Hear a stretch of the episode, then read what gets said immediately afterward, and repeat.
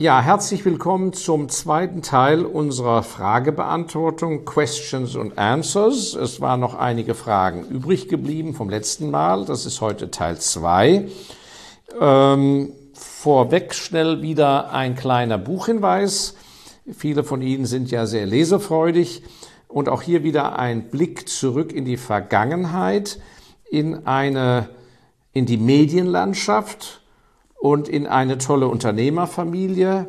Das Buch, ich zeige es hier, es wird aber vielleicht auch eingeblendet und in jedem Fall gibt es einen Link dazu in der Beschreibung unter dem Video. Das Haus Ullstein. Die Gebrüder Ullstein besaßen vor dem bis zum Zweiten Weltkrieg den größten europäischen Medienkonzern und äh, hatten eine große Bedeutung, ähnlich wie die Familie Mosse. Und ich erwähne das deshalb, weil äh, die Medienlandschaft natürlich von dem Anfang des 20. Jahrhunderts bis zum Zweiten Weltkrieg durch eine enorme Wachstumsperiode gegangen ist. Äh, die Internationalisierung hat eingesetzt, äh, aber auch zu zeigen, auf was für einem hohen Niveau damals äh, gearbeitet wurde, obwohl es kein Internet gab und die Entfernungen gewaltig waren, auf was für einem hohen Niveau und was es für ein Fehler ist, diesen Einschnitt durch den Zweiten Weltkrieg zu akzeptieren mit dem Mantel des Vergessens.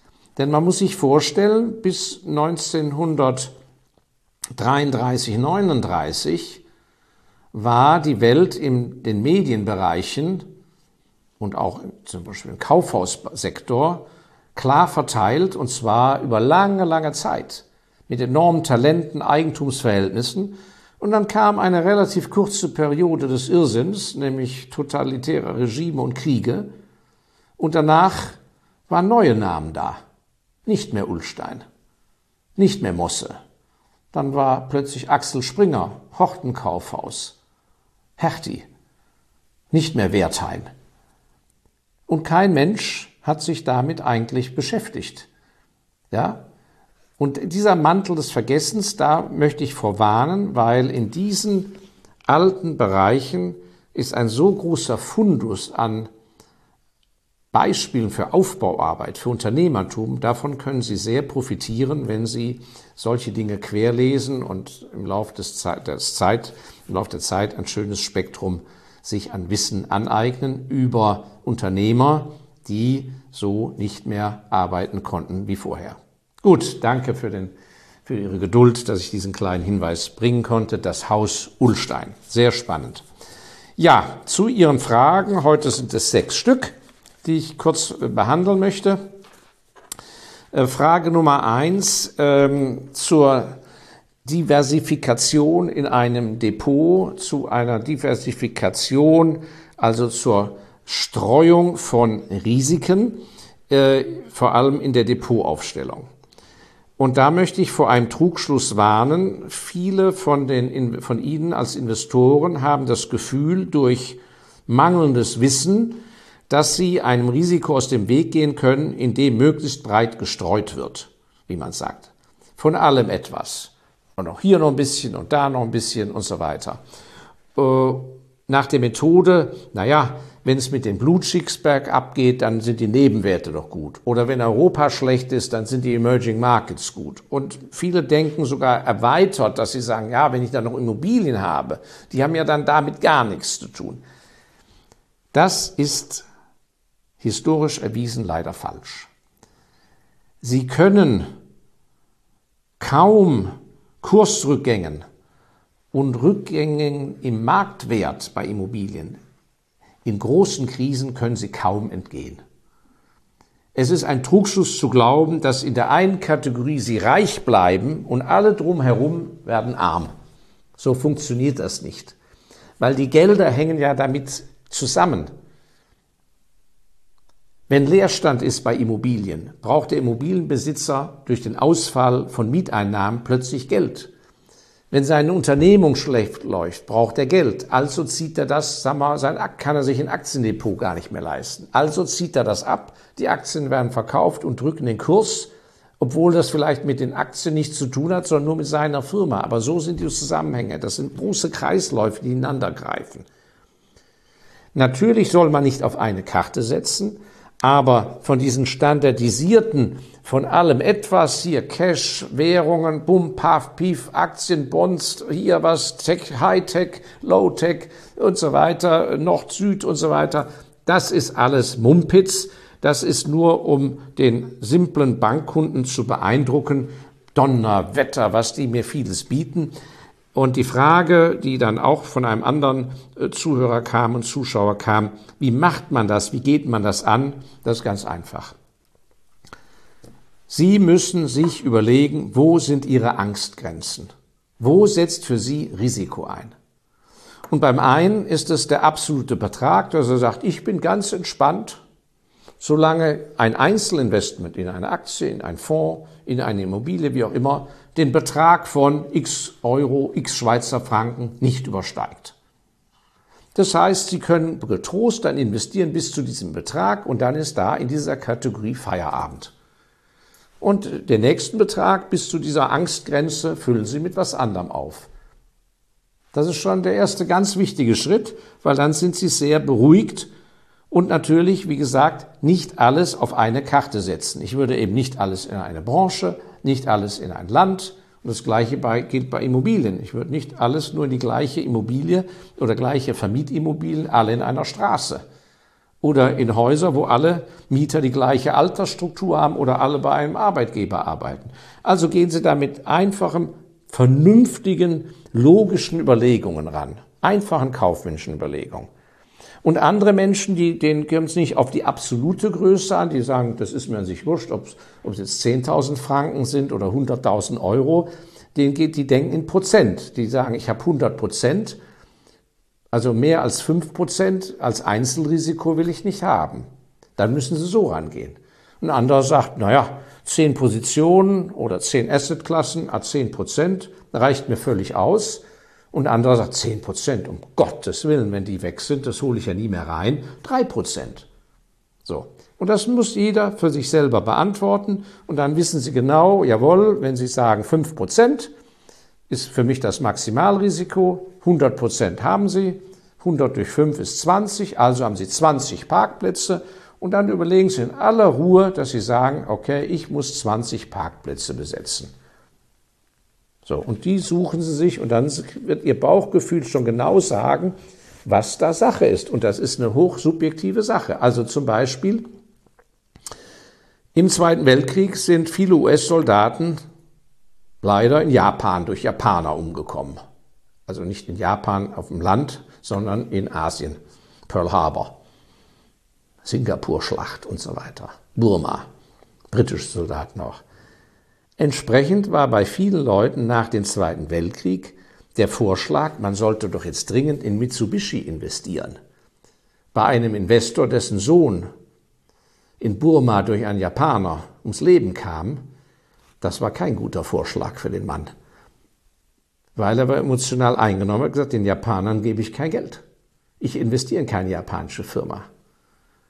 Das sind, das hört sich blöd an, aber das ist die Realität. Und das Gleiche gilt für Sie auch.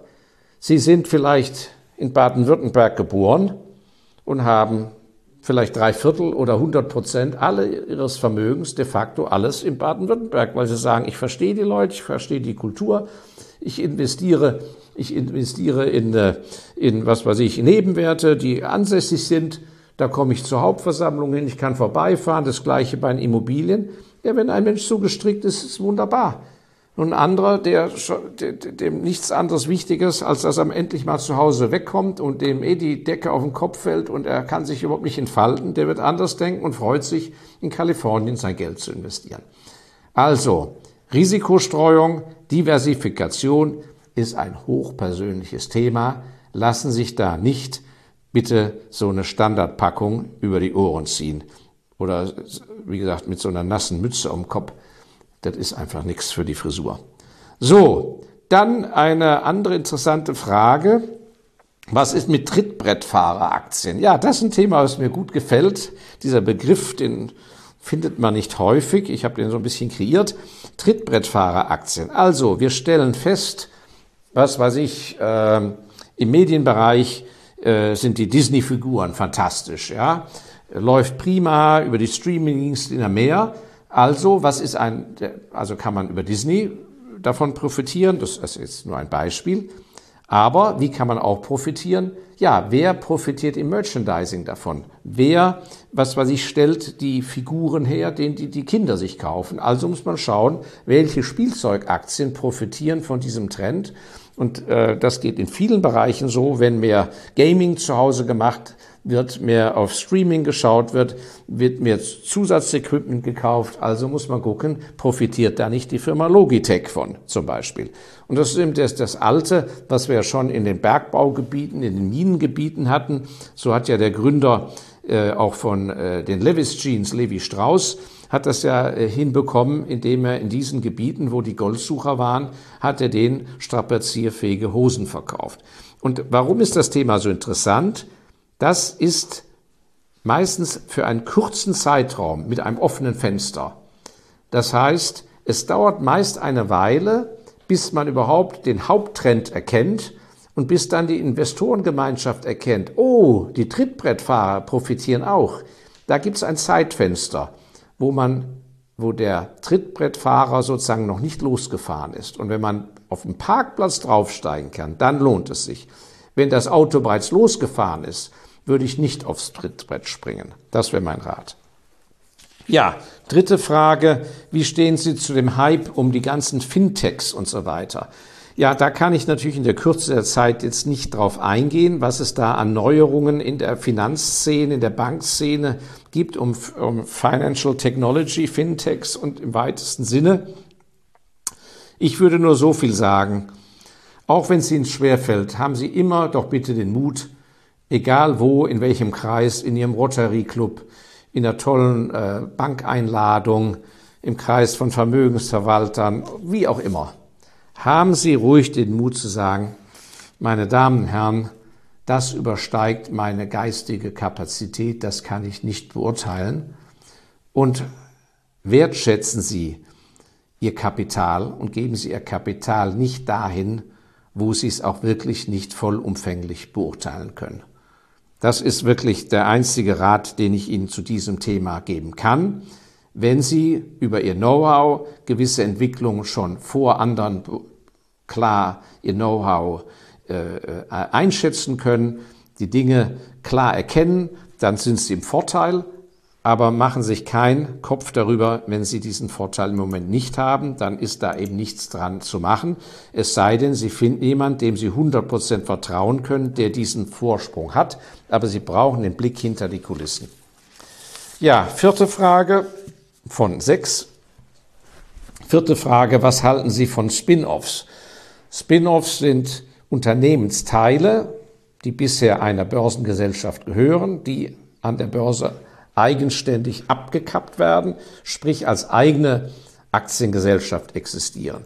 Das ist ein ganz interessantes Feld. Da haben wir auch im ME-Fonds Special Values in der Vergangenheit viel, viel Geld verdienen können, indem wir aus Konglomeraten wunderbare Aktien bekommen haben. So haben wir zum Beispiel die Otis Aufzüge-Aktie und die Klimatechnik Carrier. Der Weltmarktführer bei Klimatechnik Carrier Aktie haben wir durch Abspaltungen, durch Spin-offs bekommen. Und in der Regel ist es tatsächlich so, dass wenn das eine bedeutende Firma ist und ein eigenständiger, wirklich großer äh, Pfeiler an Business, dass häufig, wenn diese Firmen von einem Konglomerat befreit sind, wo die praktisch einzelnen Abteilungsleiter kämpfen müssen, intern politisch, ja, äh, um genug Finanzmittel zu bekommen, wenn die davon erstmal befreit sind und wenn das gute Manager sind und gute Firmenteile, dann sind die eigenständig einfach schneller, besser, wendiger, engagierter und motivierter. Aber man muss genau hinschauen. Äh, häufig wird auch als Spin-off irgendein Mist an die Börse gebracht. Vor allem äh, im Medizinbereich wäre ich sehr vorsichtig. Es hat Beispiele gegeben, da ist der Patentablauf auf das Medikament steht in drei Jahren an und dann wird das schnell noch an die Börse gebracht, wo die Kurse gut sind, als Spin-off. Für so Sachen Hände weg. Also die Einschätzung, hat die Firma eine gute Zukunft, ja oder nein? Und das lohnt sich häufig. Diese Spin-offs werden ja lange Zeit vorher angekündigt. Es lohnt sich häufig, sich vorher in das Gesamtkonglomerat einzukaufen, dann kaufen Sie sozusagen en gros und die Summe der Einzelteile nachher bringt einen höheren Wert. Ist nicht immer so, aber häufig. Also ein Feld, was sich sehr lohnt, sich mit zu beschäftigen. Das machen wir im ME-Fonds Special Values permanent. Fünfte und vorletzte Frage. Ja, gibt es äh, Felder bei aller Unsicherheit, Geschäftsmodelle, die für Aktiengesellschaften irgendwie doch etwas mehr Sicherheit bieten? Ja, das freut mich, diese Frage, denn äh, das ist eine Spezialität von mir. Da achte ich sehr drauf, mache viel Research und es gibt Felder, wo natürlich der Umsatz und der Absatz von Produkten und Dienstleistungen nicht einfach nur vom Wohl und Weh und der Stimmungslage der Konsumenten abhängt, sondern zum Beispiel von Regulierungen. Also ein ganz tolles Feld ist das Feld des Arbeitsschutzes und des Brandschutzes. Und da gibt es wunderbare Firmen, die dort genau die richtigen Dienstleistungen und Produkte liefern, um einen verbesserten Brandschutz in den Lagerhallen, in den Fabriken oder Arbeitsschutzgeräte, Maßnahmen, Equipment und so weiter liefern. Und die profitieren natürlich von dem grundsätzlichen Interesse der guten Arbeitgeber, dass das gut reguliert ist, aber es ist klar zu erkennen, dass hier die Regulierungen eher zunehmen, um die Menschen zu schützen, als dass die Regulierung abnehmen, sodass hier Zwangsinvestments vorgenommen werden müssen, die diesen wenigen Spezialisten dann sehr dienen. Die Kunst ist, diese Firmen an der Börse zu finden und zu beurteilen, ob sie nicht bereits zu teuer sind. Das Gleiche gilt für sogenannte Abonnementmodelle. Das heißt, wo der Kunde nicht einmal etwas kauft, sondern sagt, bitte regelmäßig, so früh wie früher die Zeitschriften und Zeitungen. Also Abonnementmodelle, das heißt auch Leasingmodelle, wo eben Software zum Beispiel nicht einmalig verkauft wird für einen Riesenbetrag, sondern per Abonnement wird das rausgegeben. Das heißt, die Firmen zahlen jedes Jahr bei einer langfristigen Kundenbindung jedes Jahr. Äh, und insofern haben diese Firmen, äh, die darauf ihren Umsatz basieren, wunderbare Einkommensmodelle. Und eines der schönsten Beispiele ist ja in diesem Fall ja auch unsere oft erwähnte Dolby Laboratories, die 95 Prozent ihres Umsatzes für äh, Akustik Engineering über Lizenzeinnahmen macht. Das heißt, die Bezahlung erfolgt pro verkauftem Stück wo Engineering von Dolby drin ist. Das sind natürlich viel bessere Modelle als der Einmalverkauf. Und das gleiche als letztes Beispiel, gibt noch viele mehr, mögen wir natürlich Firmen, die Wartungsverträge haben, Wartungsverträge, die man nicht einfach kündigen kann, weil sie auch hier äh, aufgrund der Versicherungen zum Beispiel legen Wert darauf, dass Firmen aus der Branche die Wartung machen, was weiß ich, wo Gas entweichen kann oder Aufzüge rauf und runter fahren. Also es gibt durchaus diese Felder und deshalb betone ich immer wieder, wie wichtig der Research ist, bevor man sich kopfüber einfach bei irgendwelchen Aktien oder Fonds engagiert. Ja, und als letztes äh, Frage, Herr Ältester, wie sehen Sie das mit der Fokussierung äh, ähm, das geht so in Richtung auch ein bisschen wie das Spin-off eben, das besprochene Fokussierung von, Firmen, von Firmen, bringt das etwas? Und da habe ich ein schönes Beispiel. Ich bin also ein totaler Verfechter äh, der Fokussierung auf wenige Aufgaben. Und zwar bin ich da restlos von überzeugt. Warum? Ich habe ja selber jahrzehntelang in der Industrie auf der anderen Seite des Schreibtisches gesessen, Verantwortung getragen und gearbeitet und weiß, was für eine Herausforderung es ist, auch nur ein ganz kleines Produkt weltweit jeden Tag herzustellen, gut zu verkaufen, Geld zu bekommen und dass alles gut läuft mit den Mitarbeitern. Das sind Herkulesaufgaben. Kein Konsument macht sich eigentlich darüber ein klares Bild, wie schwer, was für ein Kampf das jeden Tag ist. Und daraufhin, also das zu komplizieren, indem man dann sagt, so, wir stellen Becher her, aber auch Teller und Gabeln und dann machen wir noch Umkartons und dann haben wir noch Luftballons und so weiter mit unterschiedlichen Herstellungstechniken äh, und, und Herstellverfahren ist in, aus meinen Augen in der heutigen Zeit, wo man weltweit verkaufen kann und weltweit verkaufen muss, wenn man klug ist, ist also ein Wahnsinn. Und es geht aber selbst einfacher. Und hier habe ich neulich in der Zeitung, in der Neuen Zürich, habe ich ein tolles Bild entdeckt. Äh, und zwar äh, im MF Special Values hatten wir ja sehr lange die Ferrari-Aktie und ein Mördergeld dran verdient an dieser spezifischen Nische des Top-Luxus-Autos, eine Mischung aus Luxusprodukt und äh, Sammelleidenschaft und, äh, wie gesagt, Exklusivität. Und im Gegensatz dazu habe ich hier eine Auflistung gefunden über die Marken, die unter sozusagen dem alten Fiat-Konzern nun aufgeführt werden. Und jetzt erzähle ich Ihnen, was Ihre Aufgabe also wäre, wenn ich Sie jetzt als, als Großaktionär von dieser Firma zum Präsidenten ernennen würde. Dann wären Sie verantwortlich für die Firma Fiat, Abarth, Lancia, Alfa Romeo, Maserati, Chrysler, Jeep, Dodge, Peugeot, Citroën, Opel und Vauxhall. Für all diese Marken wären sie verantwortlich. Und da sitzt ein Gremium von Managern zusammen, die das managen müssen. Es ist ja sonnenklar, dass die heillos jedem Spezialisten, der nur um eine Sache sich kümmern muss, total unterlegen sind.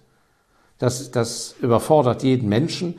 Fokussierung ist der Fortschritt und deshalb glaube ich auch, dass wir auf Dauer eine Lamborghini-Aktie, die früher zu Audi gehörte, werden wir als einzelne Firma sehen, wir werden eine Porsche-Aktie wieder sehen und, und, und, weil nur dann holen Sie das Maximum raus und nicht, wo alles unter einem Dach ist. Diese Zeiten sind vorbei und es lohnt sich, nach diesen fokussierten Spezialisten zu schauen. Und ich werde nie vergessen, ich halte viel von den hanseatischen Kaufleuten in Hamburg und in Bremen.